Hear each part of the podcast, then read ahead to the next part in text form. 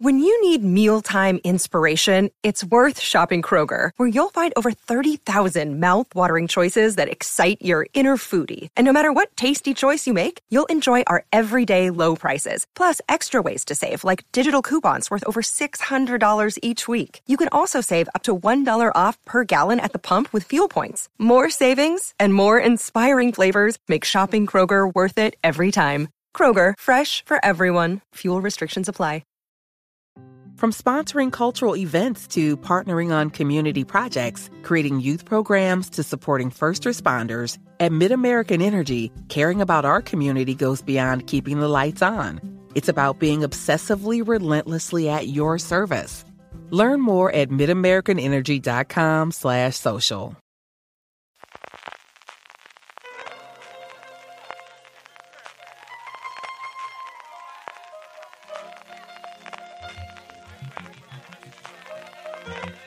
Estás escuchando Fuera de Series con CJ Navas. Bienvenidos a Streaming, el programa diario de fuera de series en el que un servidor, CJ Navas, te trae las principales noticias, trailers, estrenos y muchas cosas más del mundo de las series de televisión. Edición del martes 19 de abril del 2022. Vamos adelante con todo el contenido, pero antes permitidme que le dé las gracias a nuestro patrocinador de esta semana en streaming, que es BP. Y es que hasta el 30 de junio, en las estaciones de servicio BP, puedes conseguir un ahorro de hasta 30 céntimos por litro repostando BP Ultimate con tecnología Active. Y esto es algo estupendo y además, muy sencillo de conseguir.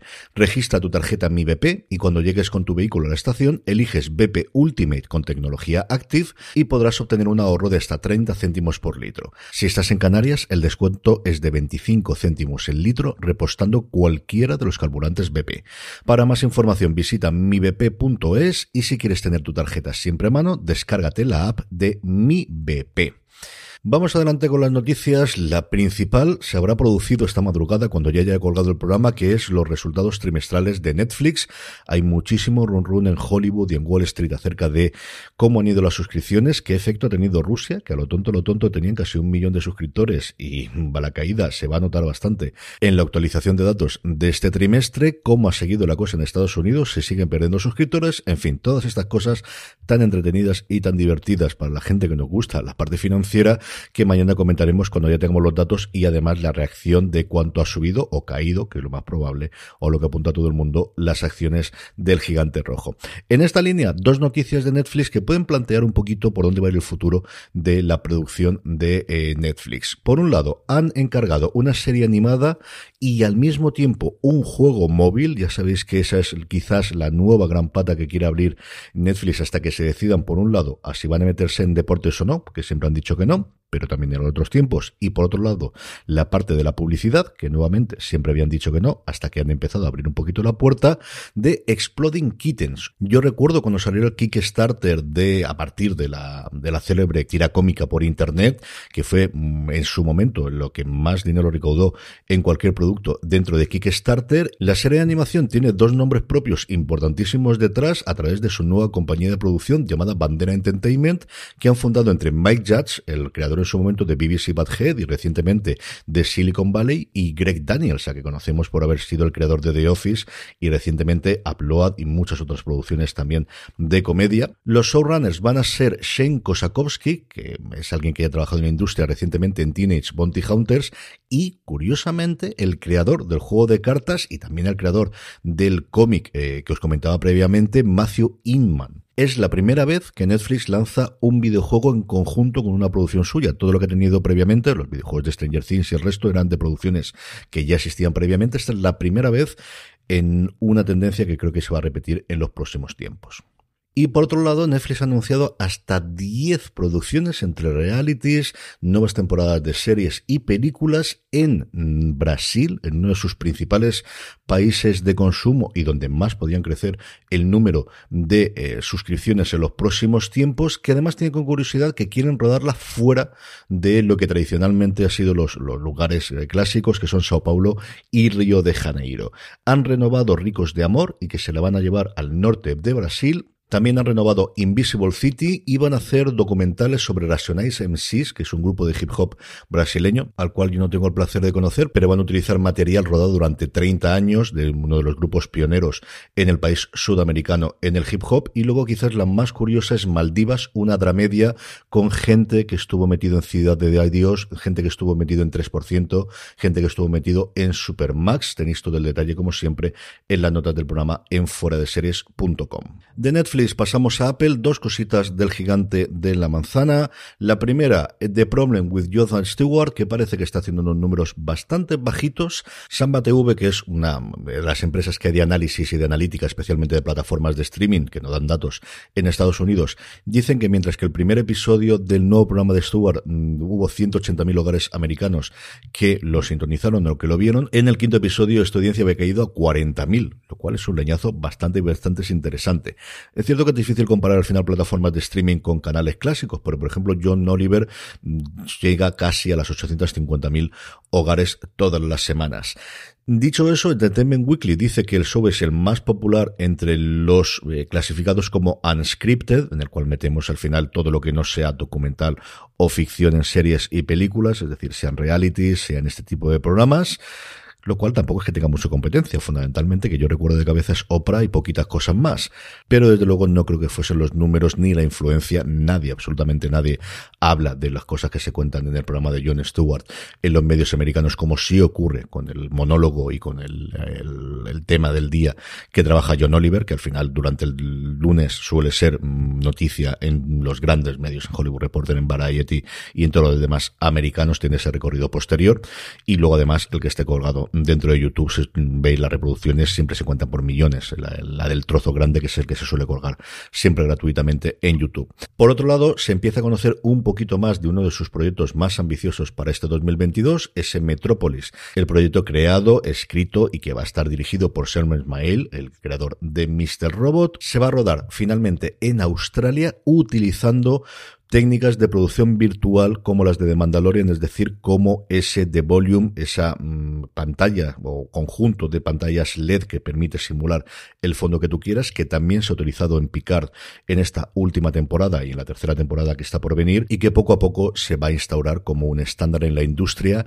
Como curiosidad, gente que yo conozco de Madrid, que se han enterado de la apertura de la Ciudad de la Luz aquí al lado mismo, vamos, a cinco minutos de donde vivo yo a partir de julio, ya me han preguntado sobre la posibilidad de tener un dispositivo dispositivo o un sistema similar aquí en la Ciudad de la Luz.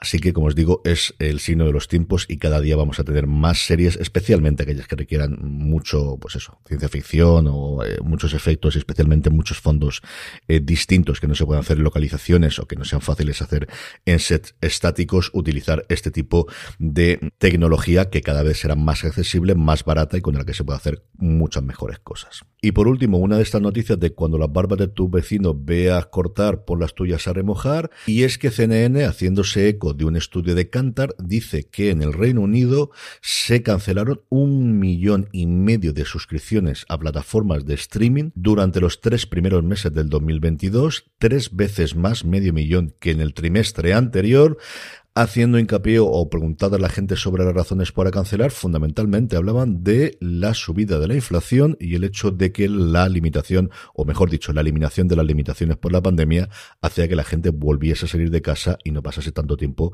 no delante del televisor, porque ya sabemos que no solamente la televisor, sino el televisor, la tableta o el móvil. Un millón y medio no es ninguna chorrada y además el 38% de los encuestados decían que pensaban darse de baja de al menos un servicio en los próximos tres meses mientras no acababan de ver nada claro la escalada de los precios. Así que veremos a ver cuando nos llegue la oleada de GECA dentro de nada y cuando nos lleguen el resto de los informes qué es lo que ocurre en nuestro país. Trailers, dos cositas rápidas, porque hemos tenido un fin de semana muy tranquilo. La primera de ellas, Make or Break, una serie documental de Apple TV Plus sobre surfistas profesionales, que a mí lo que me ha recordado es lo bien que me lo pasaba viendo Make It or Break It. Ay, sí, era, era, era una patuchada, pero yo me lo pasaba muy bien con estas jóvenes gimnastas, que es que, diga y las maldades que se hacían las unas a las otras. En fin, para los aficionados al surf, el 29 de abril llega la plataforma de la manzana. Y luego, lo otro, como suele ser últimamente habitual en todas las obras, en todas las grandes series de HBO, We Own This City, La ciudad es nuestra, la serie de David Simon y Josh Pelecanos, que va a tener un podcast oficial de la cadena de Warner Media va a estar dirigido por Dave Watkins y va a tener pues a todo el mundo. Van a pasar los creadores de la serie, va a aparecer también los eh, actores principales como John Berzano Gumi Mosaku, un montón de gente conocida alrededor, el director Reinaldo Marcus Green. el podcast lo tendréis en todas las plataformas de podcast y también en el canal de YouTube de HBO americano. Español, pues no, de momento no tenemos, aunque tradicionalmente sí que han hecho alguna cosa, sobre todo HBO Latinoamérica, lo ha hecho para tanto para México como para Argentina, hasta donde yo tengo conocimiento no hay un podcast oficial que vayamos a tener de eh, La ciudad es nuestra, así que tenéis este, como os digo, en inglés.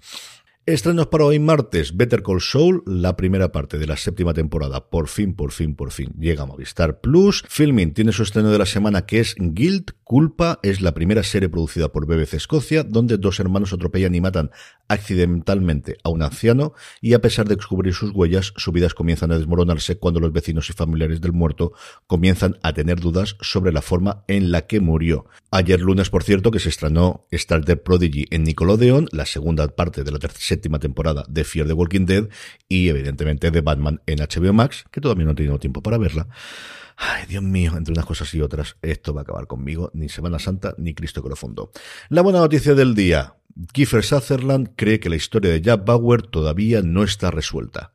Y creo que no puedo añadir nada más que esto, sino que vamos ahí, Kiefer, vamos Jack, todo lo que haga falta, estamos con Bauer, estamos contigo, a ver si tenemos una continuación de 24 de una forma o de otra, de miniserie, de serie. Recordar que la última temporada de 24 cambió el protagonista. Sutherland decía a Variety que lo echaba de menos, que fue una experiencia increíble. Hey, pregnancy class is about to start. Where are you? At home, sick. Flu? COVID? Flu. Bummer. Didn't you get your flu and COVID vaccinations? I didn't know if they were safe. My doctor said they are, and even protect our babies after they're born by giving them antibodies. Really? Ugh. I'm scheduling an appointment this week. Take care. I'll take notes for you. Shots hurt a little, but missing out hurts a lot. Get your flu and COVID vaccines. Brought to you by Iowa HHS. Hay que volver.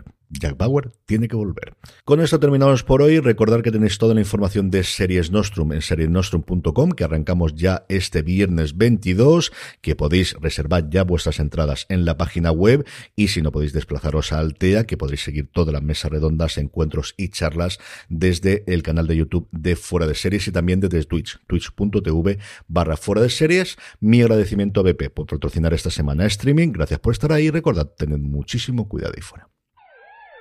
Progress is your restaurant on People's Drive and 124th Street.